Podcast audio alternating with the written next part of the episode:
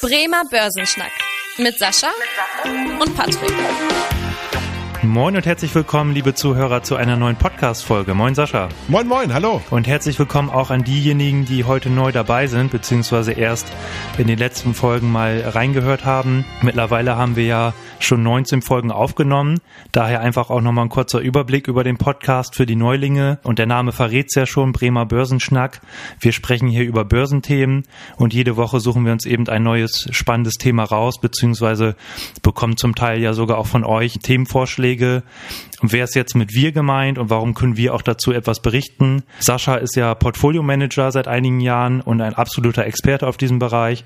Und ich bin Wertpapieranalyst seit fast drei Jahren, spezialisiere mich derzeit auf den Bereich der nachhaltigen Geldanlage und beschäftige mich halt auch eben täglich mit dem Börsengeschehen. Was ist denn unser Versprechen, beziehungsweise was bringt es dir zuzuhören?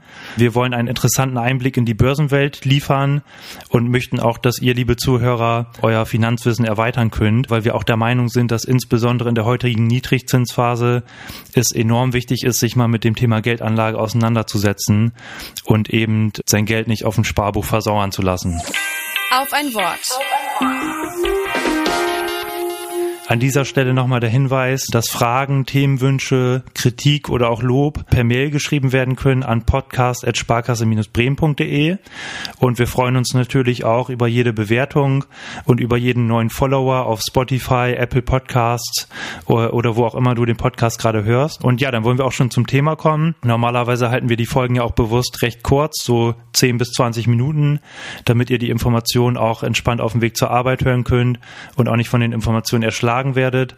Ähm, wir haben aber auch gemerkt, dass sich nicht jedes Thema in dieser Zeit äh, ausreichend behandeln lässt und äh, einige von euch sich auch gewünscht haben, dass wir mal detaillierter auf ein Thema eingehen. Daher haben wir uns jetzt ein neues Format ausgedacht, und zwar die Spezialfolgen, die wir jetzt alle paar Monate mal bringen wollen. Und dazu wollen wir halt auch Experten einladen, die zu dem Thema auch was sagen können. Und heute starten wir halt eben mit der ersten Spezialfolge, also seid gespannt. Unser Thema der Woche. Der Woche. In dieser Woche wollen wir mal beleuchten in der ersten Spezialfolge das Thema Robo-Advisor beziehungsweise auch genannt digitale Vermögensverwalter und auch das ganze Thema, wie nutzt man eigentlich künstliche Intelligenz bei der Geldanlage. Und als Experten zu diesem Bereich haben wir uns den Volker Bulling eingeladen. Moin Volker, du bist auch in der Leitung. Hallo Patrick, hallo Sascha, herzlichen Dank für eure Einladung. Ich freue mich hier zu sein. Ja, gerne. Ähm, wir freuen uns auch auf jeden Fall. Äh, vielleicht nochmal für unsere Zuhörer, wer bist du denn eigentlich? Was machst du beruflich und warum bist du zu diesem Bereich ein Experte und kannst du auch was zu sagen. Hm. Ja, was mache ich beruflich? Ich bin seit 20 Jahren Bankkaufmann und eigentlich immer ähm, den kapitalmarktnahen Themen äh, aufgeschlossen gegenüber und habe eigentlich immer in dem Bereich auch gearbeitet, ähm, im Privatkundenbereich, aber auch im institutionellen Bereich der Geldanlage. Habe auch die regulatorische Seite über einige Jahre kennenlernen dürfen und bin seit zwei Jahren Portfolio Manager bei der Sparkasse in Bremen und beschäftige mich seit auch na, zweieinhalb Jahren jetzt auch mit Smavesto.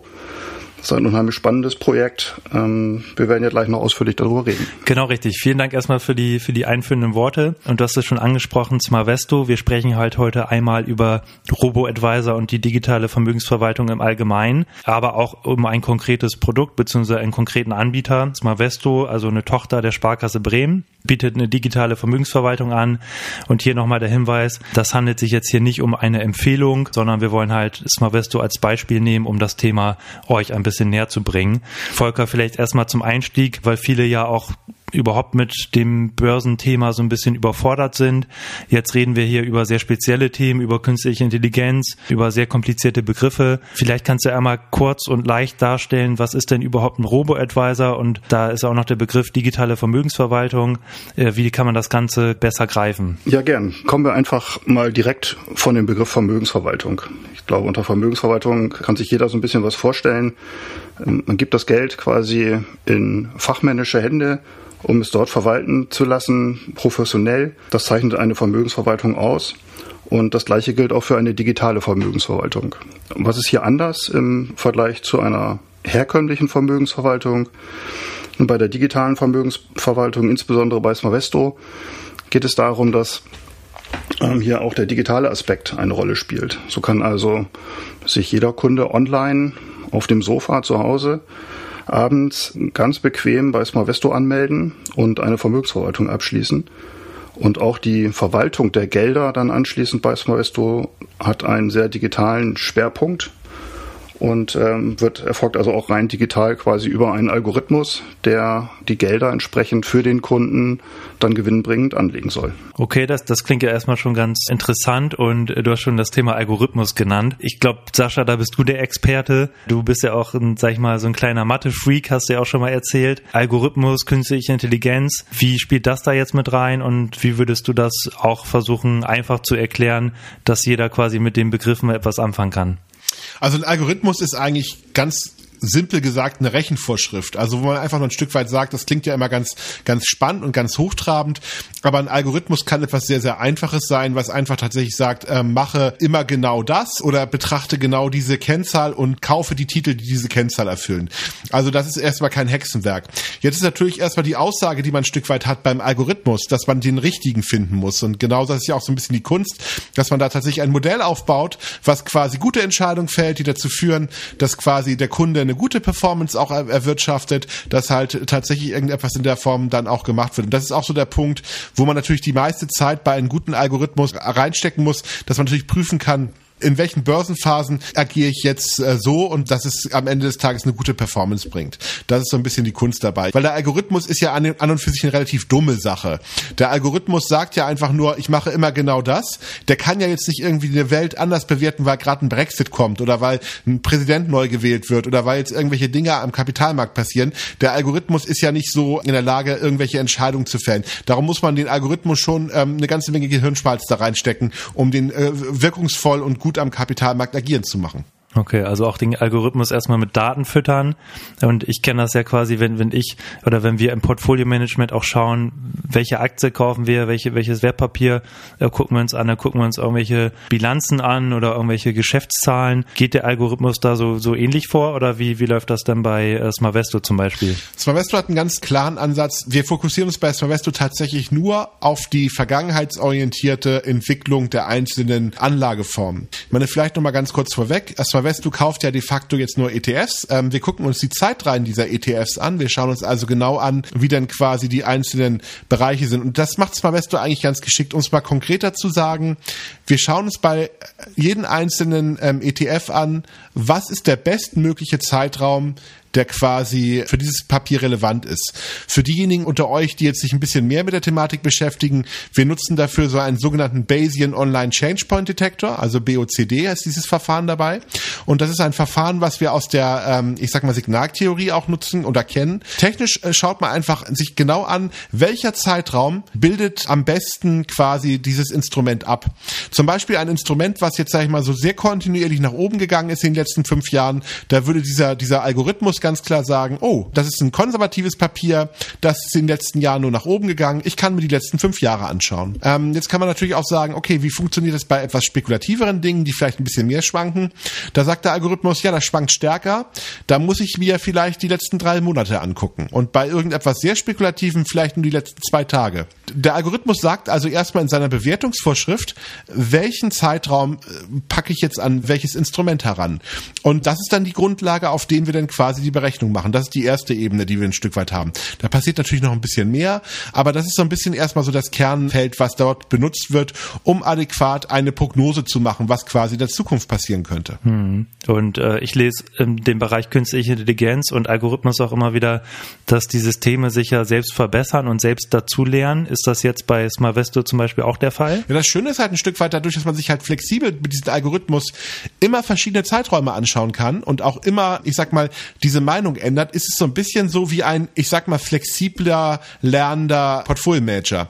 Also ich kann jetzt tatsächlich sagen, ich kann mir mal kurze Zeiträume nur anschauen wenn das sinnvoll ist, kann alles ausblenden, was die letzten zehn Jahre passiert ist, wenn das quasi keine relevante Information wäre. Aber ich kann mir auch sehr lange Zeiträume anschauen. Und das Schöne ist auch, das haben wir auch gerade in der Corona-Krise gesehen, man kann hin und her switchen. Nur weil ich jetzt ein Instrument so bewerte, dass es zum Beispiel kurzfristig interessant ist oder kurzfristig zu bewerten wäre, heißt das noch nicht, dass es morgen noch genauso ist. Wenn also Verwerfungen am Kapitalmarkt stattfinden, dann kann ich tatsächlich auch ein Stück weit in der Form eine völlig neue Einschätzung bekommen. Das Tolle daran daran ist einfach ein Stück weit, der Algorithmus lernt Und was genauso wichtig ist, er kann auch vergessen. Okay. Kann man so ein bisschen mal vergleichen. Es gibt ja auch Algorithmen, die jetzt tatsächlich darauf basieren, dass man möglichst viel Wissen in der Form aufbaut und darauf Schlussfolgerungen macht. Aber das Problem ist dann natürlich ein Stück weit, man hat dann um so ein bisschen mal in der, ähm, in der Sprache der künstlichen Intelligenz auch zu sprechen, ein sehr altes Gehirn. Zum Beispiel neuronale Netzwerke, wenn man die mit sehr, sehr vielen Daten speist, wenn man da sehr viele Dinge reintut, mhm. dann hat man auf einmal ein sehr unflexibles Gehirn, was nicht in der Lage ist, Entscheidungen zu fällen, die es noch gar nicht kannte.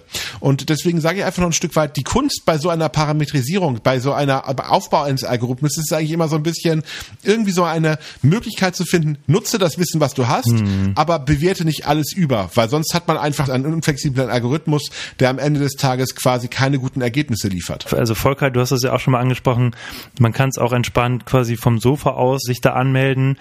Und ich habe jetzt mal ein bisschen vorab geguckt. Es gibt in Deutschland ja mittlerweile zig Robo-Advisor, also ich glaube mittlerweile fast 30 Stück. In Deutschland werden allein hier um die 8 Milliarden schon mittlerweile durch Robo-Advisor verwaltet. Sag ich mal, was ist Smarvesto jetzt für ein Robo-Advisor und wie kann man auch irgendwie die Robo-Advisor voneinander abgrenzen? Also gibt es da ähm, Unterschiede unterschiedliche Methoden oder gehen da alle ungefähr gleich vor? Also was würdest du dazu sagen? Ja, es gibt schon wesentliche Unterschiede aus meiner Sicht. Also ähm, so wie Sascha das eben richtig erklärt hat, dass der Algorithmus im Hintergrund für Smarvesto ähm, Anlagevorschläge erarbeitet, die dann in den Kundenportfolios umgesetzt werden. Das ist bei den ganzen Robo-Advisern schon weniger häufig, ehrlich gesagt. Äh, vielfach funktionieren die Robo-Advisor in der Art und Weise, dass ein ähm, Kunde im Vorfeld ähm, befragt wird, auch aufgrund gesetzlicher Vorgaben. Wir fragen diese Fragen ähm, im Rahmen der Anmeldung auch. Kunde, was bist du für ein Anlegertyp? Äh, kannst du Risiken aushalten oder nicht? Wie ist dein Anlagehorizont? Für welchen Zeitraum möchtest du dein Geld gerne anlegen? Und aus diesen Informationen wird dann vielfach der Kunde einklassifiziert dann kommt er in, in die Schublade 1, 2, 3, 4 oder 5 und hinter den Schubladen verbergen sich dann feste Portfoliostrukturen, die dann immer wieder in der Form angelegt werden, auch bei, bei Nachzahlungen oder bei Sparplänen. Und bei Smarvesto ist es eben anders. Smarvesto trifft sehr aktive Anlageentscheidungen. Das heißt, ähm, nicht festgelegt auf, auf irgendwelche Bandbreiten, sondern wirklich äh, als aktiver Manager. Um vielleicht ein Beispiel zu sagen, wir haben in der Corona-Krise hat Smalvesto getriggert durch den Algorithmus sehr früh Ende Februar, Anfang März mit der normalen Reallokation für alle Kunden, alle Aktien-ETFs aus den Portfolios geworfen. Okay, guter Zeitpunkt, war. ja, war in der Rückbetrachtung war das eine sehr gute Entscheidung, weil Kunden sich vielfach ähm, die Abstürze erspart haben. Ja, wenn man sich die großen Indizes anschaut, den DAX oder den Dow Jones, die haben von ihrem zwischenzeitlichen Höchststand im Februar dann bis zu den Tiefständen im, im März, April äh, bald 40 Prozent verloren. Und äh, die Kunden bei Smavesto lagen maximal bei acht oder neun Prozent im Minus. Insofern haben wir da, konnten wir da schon, konnten wir da schon viel den Kunden ersparen. Aber die äh, zweite Frage, die sich mit so einer Aktion, wenn man alle Aktien rausschmeißt, äh, die sich sofort ja wieder stellt, ist, wann komme ich wieder rein in den Markt? Und wie erfolgt dann die, die Investition gerade in den Märkten, wie wir sie jetzt gesehen haben, wo auch die Erholung an den Aktienmärkten ja auch relativ schnell ging?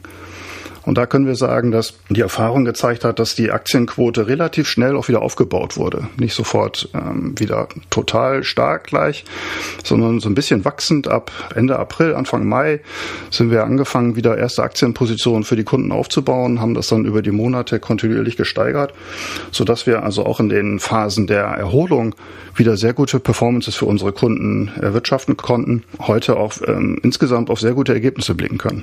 Und du hast es schon angesprochen, die Aktienposition, dass die verringert wurden vor, äh, kurz vor der Corona-Krise quasi zum ganz günstigen Zeitpunkt und nach und nach wieder aufgebaut wurden.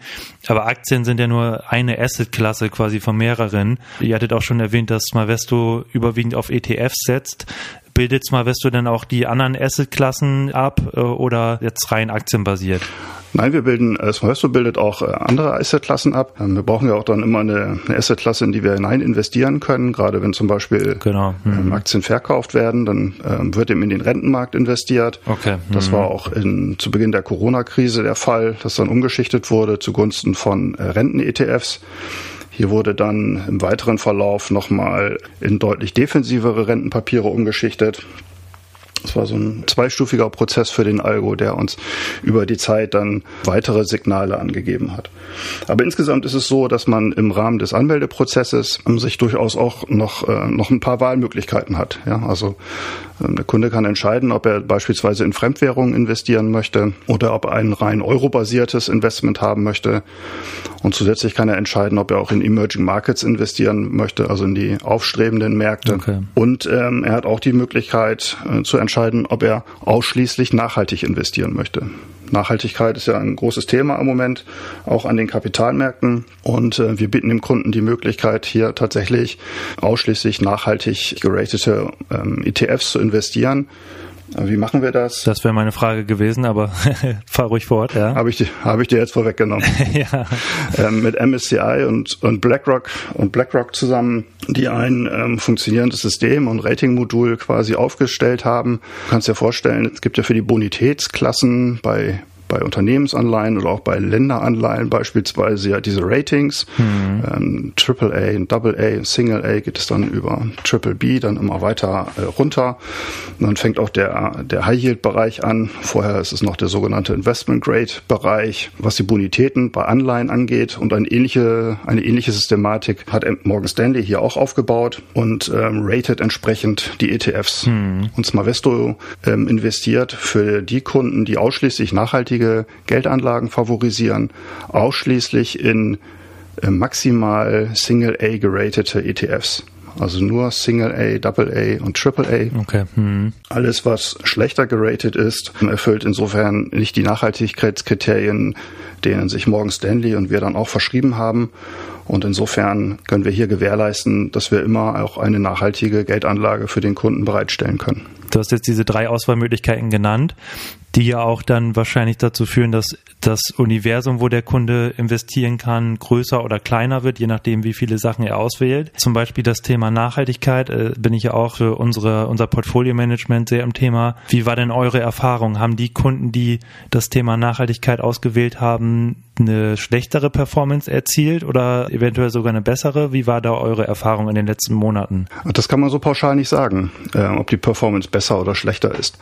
Also wir haben gesehen, ähm, im Kalenderjahr 2019 beispielsweise waren die Nachhaltigkeitsportfolios immer einen kleinen Tick besser als die, man kann gar nicht sagen nicht nachhaltigen, weil auch die für den Kunden, der nicht ausschließlich nachhaltig investieren möchte, sind auch Anlagen dabei, die Nachhaltigkeitskriterien entsprechen. Mhm. In diesem Jahr liegt, der, liegt die Performance etwas zurück bei den Nachhaltigkeitsportfolios. Und das ist relativ einfach zu begründen. Und das kommt nämlich daher, dass gerade in den Zeiten der Erholung nach dem Corona-Crash insbesondere technologiebasierte Unternehmen sehr stark, eine sehr starke Wertentwicklung hatten. Und vielfach ist es so, dass gerade diese Unternehmen hm. äh, nicht die Nachhaltigkeitskriterien erfüllen, dann auch eben nicht dabei waren, an diesen, an diesen starken Kurssteigerungen partizipieren konnten. Insofern ist die Performance der ähm, Portfolios, die Nachhaltigkeit gewählt haben, bleibt die ein bisschen zurück hinter den anderen Portfolios in diesem Jahr. Diese Frage kann man nicht pauschal beantworten. Genau, kann man ja auch nicht auf die, auf die Zukunft quasi ausrichten, wie sich es da entwickelt. Kann mir aber durchaus vorstellen, dass auch in den nächsten Jahren das Thema Nachhaltigkeit immer wichtiger wird äh, und dadurch auch man nicht pauschal sagen kann, dass jetzt jemand, der nachhaltige Anlagen auswählt, auf jeden Fall eine schlechtere Performance erzielt. Wie du auch schon gesagt hast, kann es auch mal Phasen geben, wo der nachhaltige Anleger auch besser unterwegs ist. Was mich nochmal interessiert, interessieren würde, du hast ja auch schon das Thema angesprochen, dass Smavesto bzw. der Algorithmus auch immer mal wieder die Gewichtung der Assetklassen verändert. Wann findet das immer statt? Also ist das immer zum regelmäßigen Zeitpunkt und gibt es auch solche Sonderallokationen oder wie ist das bei Smavesto geregelt? Also grundsätzlich ist es so, dass wir ähm, einmal im Monat eine Allokation vornehmen für unsere Kunden. Es laufen aber quasi kontinuierlich Überprüfungsprozesse, die uns Hinweise darauf geben, ob eine Sonderallokation erforderlich ist. Okay. Hm. Und wenn wir diese Hinweise bekommen, dann nehmen wir auch eine Sonderallokation vor es ist schon vorgekommen, gerade ins, äh, zu Beginn des Corona-Crashes haben wir das erlebt und wir haben es auch jetzt äh, noch ein, zweimal erlebt. Da fiel es allerdings zeitgleich quasi zusammen mit der normalen Reallokation, sodass wir dann hier auch entsprechend tätig geworden sind. Also es ist immer so, dass ähm, auch wenn nur einmal im Monat der Allokationslauf äh, durchgeführt wird, wird immer auch parallel täglich auf, das, auf die Kundenportfolios geschaut und analysiert, ob Handlungsbedarfe bestehen. Genau, dann, dann würde ich auch nochmal eine Frage gerne an Sascha richten. Du bist ja auch Portfolio Manager. Inwieweit hast du jetzt oder hättest du eventuell andere Entscheidungen getroffen als der Robo-Advisor? Weil das ja schon so, dass deine Maschine hintersteckt. Was hattest du da für spannende Eindrücke bisher gewonnen? Ja, also für mich war das natürlich gerade in der Corona-Krise so ein bisschen, dass ich völlig anders entschieden hätte als der äh, Algorithmus. Ich persönlich bin davon ausgegangen, dass tatsächlich diese Krise sehr schnell weg ist. Und ich habe gedacht, so im März, okay, das ist jetzt ein paar Wochen und dann haben wir kein Corona mehr. Also das war die Fehleinschätzung des Jahrhunderts. Das ist mir, ist mir völlig klar jetzt im Nachgang. Aber in dem Moment habe ich fest daran geglaubt, dass sich das wie alle anderen Pandemien, die wir gehabt haben, auch sehr schnell wieder im Sande zerlaufen wird. Mhm. Deswegen hat Smarvesto natürlich ganz klipp und klar gesagt, ich verkaufe kaufe alle Aktien und kaufe zum Beispiel deutsche Bundesanleihen, was ich als Portfolio-Manager in dem Moment nicht gemacht hätte. Natürlich habe ich auch irgendwelche Maßnahmen ergriffen, weil man muss eigentlich als Portfolio-Manager auch immer davon ausgehen, dass man sich irrt. Also das ist, glaube ich, die wichtigste Annahme überhaupt. Und man muss auch immer einen Plan B haben und gewisse Maßen auch irgendwelche Absicherungsmaßnahmen ergreifen. Aber ich hätte jetzt nicht so heftig alle Aktien verkauft und ich hätte jetzt nicht nur deutsche Bundesanleihen gekauft. All das hätte ich anders gemacht. Mhm. Aber gut, ähm, am Ende ist das natürlich die Entscheidung gewesen und die war natürlich auch goldrichtig. Die hat dazu geführt, dass Mavesto in dem Moment eine gute Entscheidung gefällt hat. Und ähm, ich habe erstmal gedacht, so okay. Es gab aber auch Entscheidungen, wo ich gesagt hätte, okay, mhm. ob ich so früh schon Technologieaktien verkaufen soll. Mavesto hat ja dann irgendwann auch mal angefangen, Nasdaq zu verkaufen. Da hatte ich eher dieses äh, Gefühl, das wäre wär kein guter Zeitpunkt. Da war man als Portfolio-Manager dann eher auf dem richtigen Pfad gewesen. Mhm. Also ich will jetzt gar nicht sagen, dass ein Portfolio-Manager oder so ein Algorithmus richtig ist oder falsch. Ich glaube, das Wichtigste ist eigentlich vielmehr, dass man da, ich sag mal, beide Systeme berücksichtigt und beide Dinge sich anschaut, weil ich glaube, so kann man die beste Performance auch erwirtschaften. Was gibt es denn, da vielleicht auch nochmal die Frage an, an Volker, was gibt es denn für Vor- und Nachteile von Robo-Advisern? Ich meine, das hört sich ja auch immer äh, alles, alles ganz schön an, aber deswegen die Frage, für wen ist jetzt so ein äh, Robo-Advisor, so eine digitale Vermögensverwaltung geeignet und für wen nicht? Also ich glaube, grundsätzlich ist eine Vermögensverwaltung für jemanden immer geeignet, der keine Erfahrung mit dem Kapitalmarkt hat oder sich nicht so richtig dran traut oder äh, vielleicht auch keine Zeit hat, sich mit den Themen zu beschäftigen und mit den Themen auseinanderzusetzen. Ja, für den ist eine Vermögensverwaltung, also ich sag mal als Dienstleistung, äh, das Thema einfach äh, wegzugeben und jemand anders machen zu lassen, Profis machen zu lassen, immer eine gute Idee. Und wenn man dann zusätzlich noch ähm, technikaffin ist, gerne sein Handy in der Hand hat, in der App quasi kann man ja täglich, täglich auch schauen, wie hat sich mein Vermögen entwickelt, wie hat sich Smavesto entwickelt, dann ist das, glaube ich, eine ganz gute Kombination. Das sind auch Menschen, die wir gerne ansprechen möchten, dann eben auch ihr Geld bei Smavesto verwalten zu lassen, sich dann an der Vermögensverwaltung zu erfreuen. Okay. Hm. Das heißt auch, äh, du sagtest schon das Thema technikaffin. Wie sind denn eure Erfahrungen bisher? Haben das auch eher die jüngeren Kunden bei euch schon gemacht oder ähm, ist das quasi durch alle, alle Altersgruppen gemischt bei euch jetzt? Also der Querschnitt ist erstaunlicherweise relativ breit. Okay. Hm. Also tatsächlich hatten, waren wir davon ausgegangen, dass wir mit dem Angebot hauptsächlich äh, jüngere Kunden ansprechen. Das hätte ich jetzt auch gedacht, genau. Hm. Die Erfahrung hat aber gezeigt, dass wir auch andere Menschen ansprechen. Hatten wir ehrlich gesagt gar nicht so erwartet. Die Erwartung war tatsächlich, dass wir mehr jüngere Kunden, ähm, technikaffinere Kunden ansprechen. Und in der Realität hat sich jetzt aber gezeigt, dass wir auch ältere äh, Kundengruppen äh, durchaus erfolgreich angesprochen haben mit dem Produkt und äh, die auch sehr interessiert sind. An den Online-Veranstaltungen, die wir im Moment durchführen, aufgrund der Corona-Krise, auch ältere Semester äh, teilnehmen. Das freut uns sehr. Und auch an den Präsenzveranstaltungen, die wir im Jahresverlauf zumindest in kleinem Rahmen und unter Wahrung von Abstands- und Hygieneregeln durchführen konnten, waren immer auch mhm. ähm, durchaus ältere Kunden dabei. Das hat uns sehr gefreut, dass wir jetzt hier nicht so ausschließlich äh, beschränkt sind auf die jüngere Generation, sondern dass wir insgesamt ähm, ein sehr breites Spektrum ähm, am Altersschnitt ansprechen, die äh, sich für Smovesto interessieren. Wir haben ja jetzt auch viel über, über Vorteile geredet. Wir wollen ja auch über Nachteile sprechen, also auch mal so ein bisschen die andere Seite beleuchten. Was mir da einfällt, ist natürlich, dass derjenige, der sich für so einen Robo-Advisor entscheidet oder allgemein für eine Vermögensverwaltung, du hattest es auch schon gesagt, Volker, der hat natürlich jetzt nicht so die Steuerungsmöglichkeit, als wenn er jetzt selber die einzelnen Titel zum Beispiel kauft. Fallen dir da noch weitere Nachteile ein oder worauf muss man sich quasi gefasst machen, sozusagen, wenn man äh, sich für einen Robo-Advisor entscheidet? Im Grunde genommen kaufe ich mir eine Dienstleistung ein, ja. Also genauso wie wenn ich mich entscheide, ich lasse mein Badezimmer renovieren, mhm. äh, dann habe ich im Grunde genommen zwei Möglichkeiten. Entweder ich mache es selbst, weil ich handwerklich geschickt bin und begabt bin und äh, auch das entsprechende Werkzeug zu Hause habe, sodass ich mein Badezimmer selber fließen kann und die Badewanne selber einbaue. Mhm. Dann kann ich das natürlich machen und dann kann ich das äh, logischerweise auch viel kostengünstiger machen, als wenn ich mir diese Dienstleistung einkaufe. Und Genauso wie mit dem Badezimmer verhält es sich im Grunde genommen bei einer Vermögensverwaltung auch. Ja, ich habe dann äh, Gebühren zu entrichten. Das ist so. Bin eben bei Smavesto ein Prozent. Da ist aber auch alles drin an Vermögensverwaltungsgebühr. Da sind die Transaktionskosten drin. Da ist die Gebühr für den Vermögensverwalter mit drin. Und ähm, gerade die Transaktionskosten darf man auch nicht unterschätzen. Das ist schon, das ist schon ein ganzer Teil. Dadurch, dass wir quasi monatlich umschichten, kann man sich vorstellen, kommen auch gewisse Transaktionen an, dazu zustande und zusammen, sodass wir finden, dass der Preis auch im Vergleich zu anderen Robo-Advisern aber durchaus auch in der Mitte liegt und so wie wir glauben auch durchaus fair, fair kalkuliert ist für den Kunden. Und einschließlich Mehrwertsteuer ist eben in diesem 1% auch alles drin für den Kunden und damit ist alles abgegolten. Ja. Und der hat eben bei uns, dadurch, dass wir, wie vorhin schon beschrieben, ein aktiver Manager sind, auch äh, immer die Gewähr, es guckt jemand drauf, es handelt jemand und in katastrophalen Phasen, wie wir sie gerade jetzt erlebt haben, wird auch die Reißleine gezogen. Dadurch habe ich ein ganz anderes Risikoprofil auch, als wenn ich mir einen DAX-ETF kaufe und den einfach liegen lasse, weil er macht dann alle Bewegungen mit. Und bei Smavesto durch, durch das aktive Management habe ich eben auch den Eingriff seitens des Portfolio-Managements unterstützt durch den Algorithmus tatsächlich zu sagen, ich gehe zum Beispiel eben aus, aus Aktien jetzt komplett raus, weil es ist gerade nicht die richtige Zeit. Okay, hm. da fand ich ein gutes Beispiel auch mit, mit dem Badezimmer. Das hat das Ganze nochmal so ein bisschen äh, anschaulicher gemacht. Ähm, du hast auch äh, schon mal angesprochen das Thema ähm, Vergleich zum Wettbewerb. Das würde mich nochmal interessieren. Wie, wie hat sich Smavesto jetzt dann im, im Vergleich zum Wettbewerb seit Entstehung geschlagen? Also habt ihr da Zahlen oder irgendwelche Daten, die ihr da nennen könnt? Also da gibt es verschiedene Ebenen, glaube ich, die man betrachten kann. Ich glaube, die wichtigste Ebene für den, für den Zuhörer ist wahrscheinlich die Performance. Wie hat sich Smavesto in der Performance geschlagen? Da können wir sagen, dass wir durchaus oben mitschwimmen und dass wir unter den Top 3, Top 4 Performern äh, eigentlich immer sind. Wir haben äh, dadurch, dass wir uns eben viel erspart haben in, der, in dem Corona-Crash und auch ähm, frühzeitig sukzessive auch wieder den Einstieg gefunden haben in den Aktienmarkt, gerade in diesem Jahr eine gute Performance äh, aufzuweisen, aber auch im vergangenen Jahr. Hm. haben wir eine gute Performance gezeigt und uns auch hier auch einige Vorteile gegenüber dem Wettbewerb ähm, erarbeitet.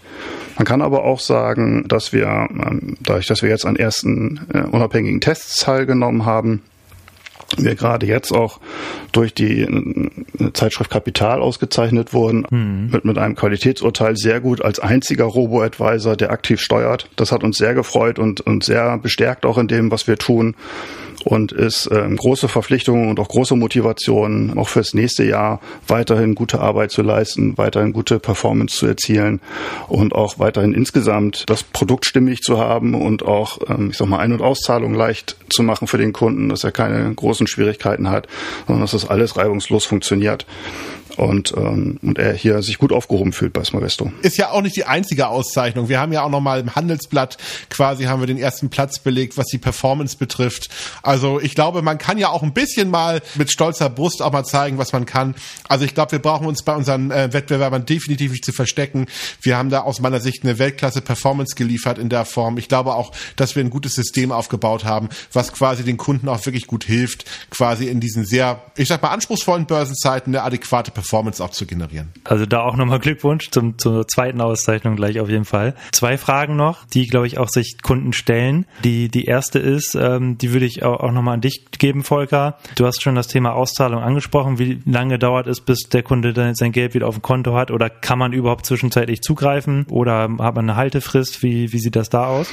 Also jederzeit. Ein- und Auszahlungen sind jederzeit möglich. Wir haben natürlich die normalen äh, Börsenusancen zu beachten. Ähm, wenn wir Wertpapiere, wenn man Wertpapiere verkauft, das kennt jeder auch vielleicht aus seinem privaten Portfolio, dauert es immer zwei Tage, bis das Geld ähm, von der Valuta, von der Wertstellung auf dem Verrechnungskonto gutgeschrieben ist. Hm. Das ist bei uns nicht anders. Genau. Und ein, zwei weitere Tage später sollte das Geld dann auch auf dem ähm, entsprechenden Referenzkonto wieder zurücküberwiesen sein. Also Ein- und Auszahlungen sind jederzeit und völlig unproblematisch sofort möglich über die App Web oder über den Browser ähm, angemeldet unter Smalvesto. Mhm. Kann man jederzeit Ein- und Auszahlung vornehmen, überhaupt kein Problem. Es gibt keine Kündigungsfristen, ähm, keine, keine Dinge, an die man sich, ähm, die man irgendwie im Hinterkopf behalten muss oder die man einhalten muss. Ähm, wenn ich heute auf Knopf drücke, dann habe ich am Montag mein, äh, spätestens am Montag, wahrscheinlich schon am Freitag mein Geld auf dem Konto. Die letzte Frage, ich hatte ja gesagt, zwei Fragen, die würde ich nochmal an Sascha richten. Beim normalen Portfolio-Management, sage ich mal, wenn bei oder allgemein bei Fonds gilt ja auch die Sonderverwahrung. Das heißt, der Kunde muss sich ja auch keine Sorgen machen, dass der Anbieter, der dahinter steckt, irgendwie insolvent geht und das ganze Geld dann weg ist, sondern halt gesondert verwahrt wird und damit immer vor einer Insolvenz geschützt ist. Ist das bei Smarvesto und bei Robo-Advisern auch der Fall? Ja, definitiv. Um mal für Smarvesto zu sprechen, die Depots, die wir dort eröffnen, werden bei der Baderbank also geführt. Ein renommierter Anbieter, den wir dort genutzt haben, weil die das auch technisch sehr gut abbilden können. Wir kaufen ja über Smarvesto ETFs, Investmentfonds de, de facto für die, für die einzelnen Kunden. Und selbst wenn jetzt Smarvesto oder auch eine Baderbank vom Markt verschwinden sollte, würde der Kunde immer noch den Anspruch haben, dass die ETFs denjenigen ähm, in der Form gehören, der das Depot Depot eröffnet hat. Also es gibt da keine, keine Haftung oder quasi keine Verlustmöglichkeiten durch Insolvenz von einem der Teilnehmer. Das ist sehr, sehr sicher geregelt, das ganze Thema dabei. Also da braucht man sich als Kunde keine Gedanken zu machen. Okay, vielen Dank. Ich glaube, dann haben wir auch soweit alles in dem Bereich ja beleuchtet. Sollte es noch Fragen geben von Seite unserer Zuhörer, also hast du noch Fragen, Anmerkungen, Lob, Kritik, hatte ich ja auch am Anfang schon mal gesagt, da auch nochmal gerne eine Mail an podcast.sparkasse-bremen.de. Uns würde natürlich auch interessieren, ob jetzt diese Spezialfolge das ein schönes Format ist ähm, und ob wir da auch nochmal neue Themen zu machen sollen. Und zum Beispiel auch interessieren uns natürlich auch immer Themenwünsche dass wir da auch nochmal andere Experten zu einladen können. Ja, ansonsten auch nochmal vielen Dank an Volker. Vielen Dank. Äh, hat mir auf jeden Fall Spaß gemacht und ich glaube Sascha auch. Auf jeden Fall viel Erfolg weiterhin mit Smavesto. Ähm, ich drücke euch da die Daumen und Sascha, wir hören uns dann ja auch in den nächsten Wochen äh, in normalen Folgen, sage ich mal wieder. Ähm, und ansonsten wünsche ich allen erstmal noch einen schönen Nachmittag zusammen. Macht's gut. Tschüss. Tschüss. Tschüss. Vielen Dank fürs Interesse. Das war der Bremer Börsenschnack, ein Podcast mit Sascha und Patrick. Noch ein kurzer Hinweis und an dieser Stelle liebe Grüße aus der Rechtsabteilung. Die gesprochenen Inhalte bilden die persönliche Meinung der handelnden Person, also in den meisten Fällen von Sascha und mir wieder. Sie stellen also keine Handlungsempfehlung zum Erwerb oder zur Veräußerung der genannten Wertpapiere oder anderer Finanzinstrumente der genannten Emittenten dar. Bei Fragen wende dich gerne an deinen Berater.